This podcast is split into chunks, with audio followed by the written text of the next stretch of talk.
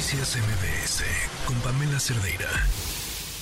Lo que vimos la, el fin de semana en Salvatierra, aunado a lo que ya habíamos visto en, Guanajuato, nos hacen preguntarnos qué hay detrás de estas acciones del crimen organizado. Y es que eh, la misma explicación, que es en realidad una teoría, nada más de no los dejaron entrar a la fiesta, regresaron fuertemente armados y mataron a todos, eh, eh, se queda corta ante el terror y, exigiría una explicación más profunda de un fenómeno que se repite en el mismo estado, con un nivel de terror terrible, en donde se supone que la alerta y la vigilancia tendrían que haber estado, después de lo que ya había sucedido, en alerta máxima, evitando que cualquier tipo de estos eventos se pudiera repetir. Nos acompaña la doctora Yuriria Rodríguez, especialista en temas de crimen organizado y prevención de terrorismo. ¿Cómo estás? Buenas tardes. Hola, ¿qué tal, Pamela? Buenas tardes a ti, a todo tu auditorio. Preocupante situación. ¿Qué lectura le das a lo de Salvatierra? Eh, mira, te quiero decir algo.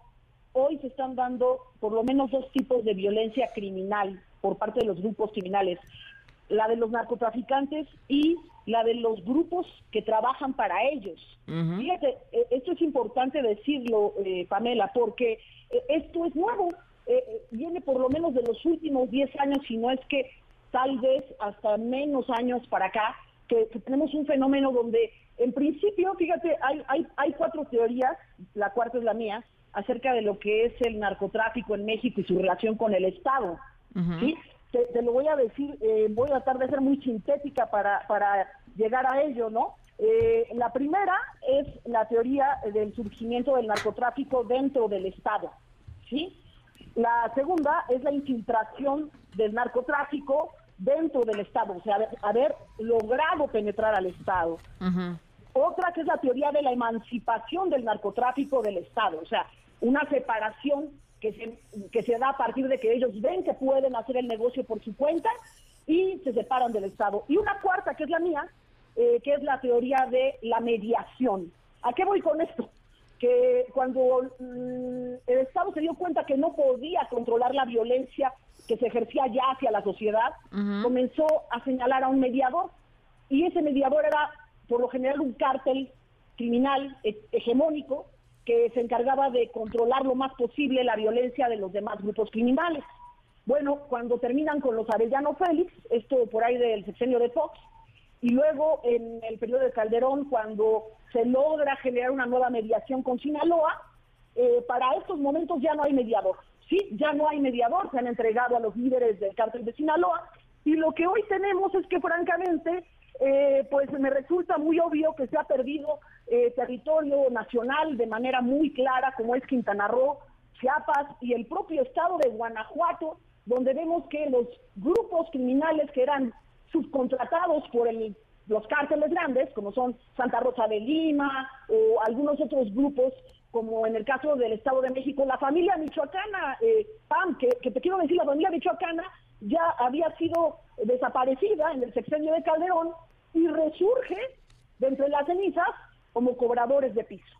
Entonces tenemos estos grupos que cobran piso, que trabajan a todo terreno en el territorio mexicano y amenazan a la sociedad y la tienen asusada, mientras que los grandes cárteles del narcotráfico asusan también las rutas y se continúa con la violencia por el territorio para traficar con fentanilo. Entonces tenemos dos tipos de violencia, una donde la segunda etapa de emancipación es justamente esta, donde los grupos subcontratados de sicarios y cobradores de piso están haciendo ya el negocio por su cuenta y sin pedirle ninguna eh, explicación ni dar ningún ningún eh, asomo de, de, pues, de autoridad, ni siquiera con sus contratantes, ¿no? Que eran es el, peor, es, el peor de los escenarios.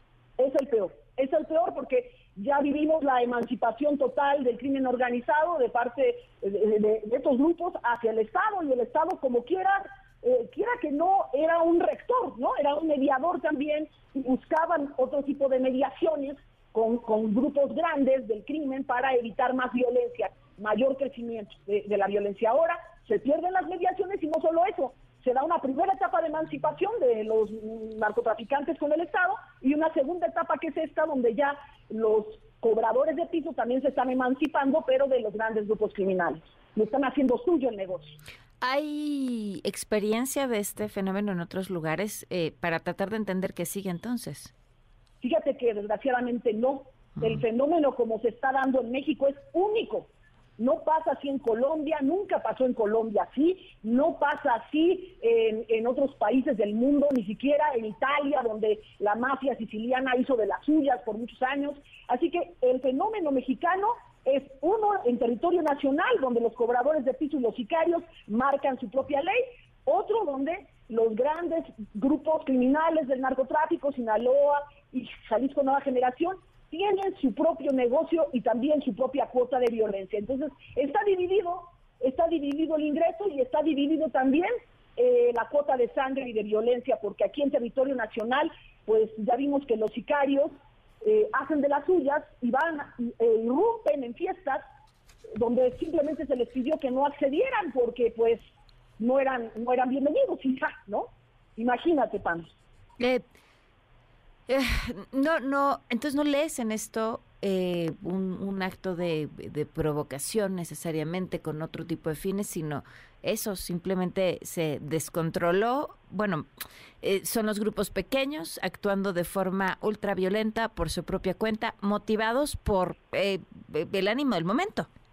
Sí, a mí me parece que ya están actuando por su cuenta, con sus propios ánimos, y con su escasa capacidad de autocontrol de la violencia, lo cual es muy grave.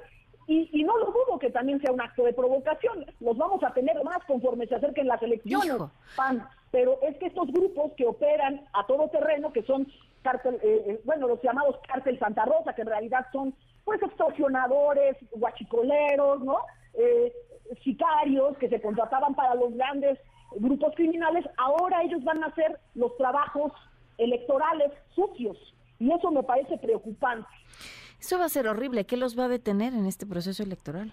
Pues ya viste que no los detiene nada y sí es una muestra de hasta dónde pueden llegar atacando a la sociedad civil, a figuras públicas, así que bueno, ojalá que no lleguemos a esos otros escenarios, pero me parece que hay un total descontrol y yo quiero pensar también, Pam, que hay una estrategia, no lo dudo, cada gobierno ha apostado a una estrategia y, conforme pasan los años vemos que no era tan errada, al menos fue una intención de controlar la violencia.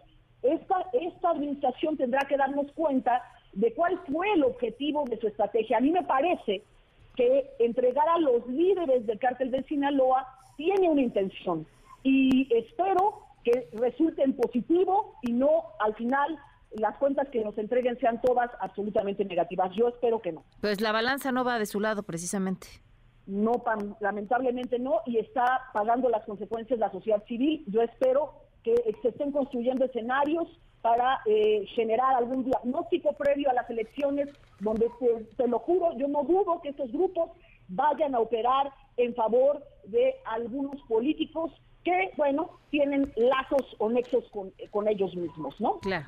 Pues te agradezco muchísimo que nos hayas acompañado eh, con este análisis tan preciso y lamentablemente tan doloroso. Así es, Pam, pues este es un, es un análisis que yo, por cierto, estoy por publicar en mi siguiente libro, las cuatro teorías acerca del crimen organizado, y yo espero que sea de utilidad también para las autoridades en la toma de decisiones. Gracias, Pam. Un fuerte abrazo, gracias. Noticias MBS con Pamela Cerdeira.